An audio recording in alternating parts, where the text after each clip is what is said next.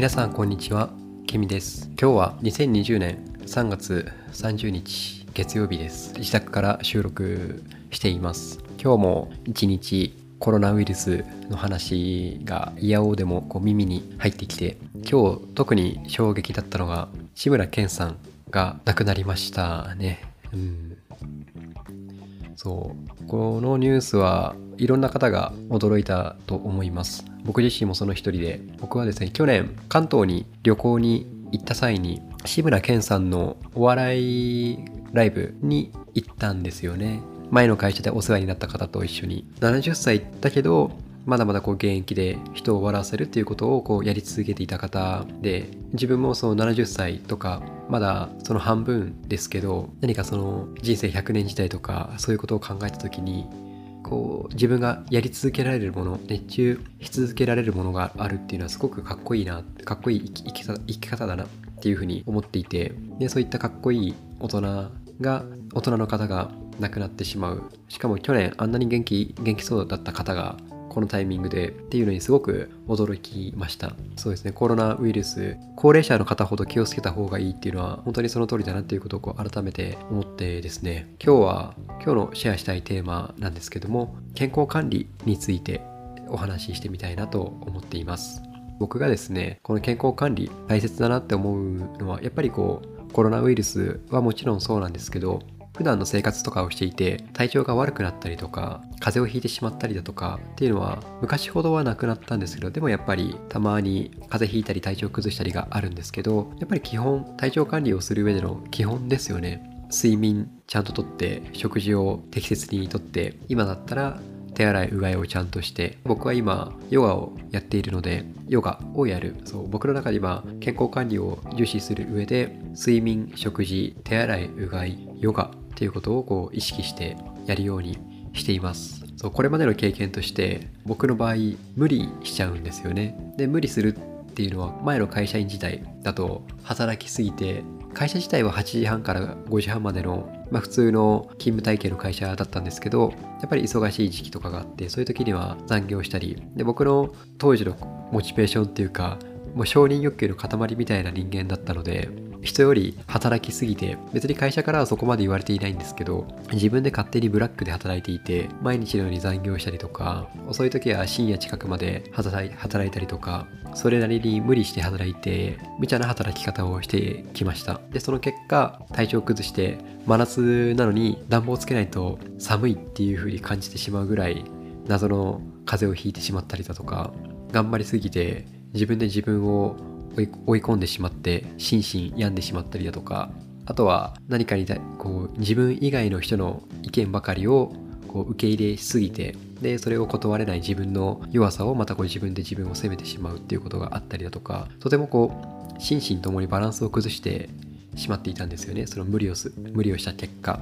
なのであ僕は僕が思うのはやっぱりこう健康管理基本的なことが大切だなと思うんですよね。で、睡眠っていうのは短すぎないように7時間、8時間、6時間とかじゃなくてやっぱり7時間、8時間ぐらい取れる環境がいいなっていうふうに思っています。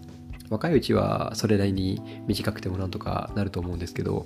年々重ねれば重ねるほどちゃんと動いてちゃんと寝るっていうのは大事ですよね。あと食事も食べ過ぎたり食べなさすぎたりじゃなくってジャンクフードとかそういうのばっかりじゃなくてちゃんと適切に食べていく。で手洗いうがいは今ウイルスの話とかもあったりするのでやっぱりこの基本的なところですよね。で僕がこのヨガを押す理由がですねやっぱりヨガいいんですよ。何がいいかっていうと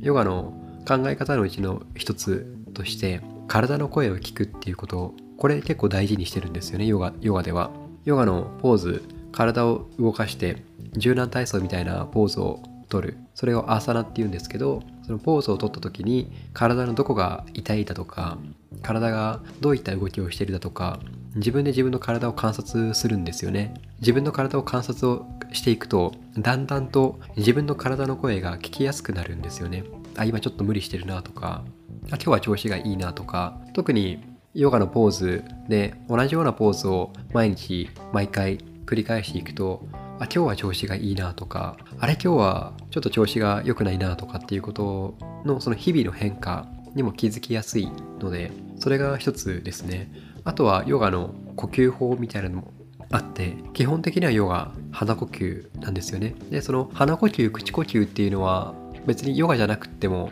鼻呼吸の方がウイルスが入りづらかったりだとかで空気が冷たい空気がそのまま体に入らないようになるから鼻呼吸の方が望ましいとかっていうのはあるんですけどヨガもその鼻呼吸を意識して行うっていうことを重視しているのでなのでこの睡眠食事手洗いうがいに加えてヨガの考え方ヨガの呼吸とかそういうのをやっていくとバランス取れていくのかなっていうふうに思います。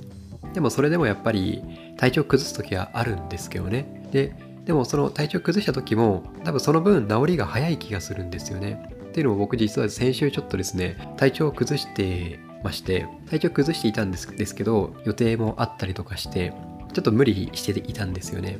ただ結果的に今のコロナウイルスの状況とかもあったりしてあと仕事の状況とかも影響があったりして結果的に無理しなくて済む状態になったんですけどでもそれこが、うん、ちょっと体調崩していたとしても体調崩したなりに早めに休むように無理しないで割り切って休む。でやることは最低限のことをやる。なんかそこのやり方っていうのも多分年齢重ねたっていうこともあると思うんですけどここが昔ほどは器用にこなせるようになってきたのかな。自分の声体調とバランス取りながら行動できるようになったのかなっていうふうに思いますなので今もだしこれからもだしやっぱり今回みたいなことっていうのはウイルスだったり起こりうる基本的なところもちろんその人混みの中に行かないとかっていうのはもちろんそうなんですけどでもやっぱりこう基本的な自分でどうにかできるところは自分でどうにかする。健康管理体調管理整えられるところは普段から整えておくと何かあっても動きやすい。自分で自分の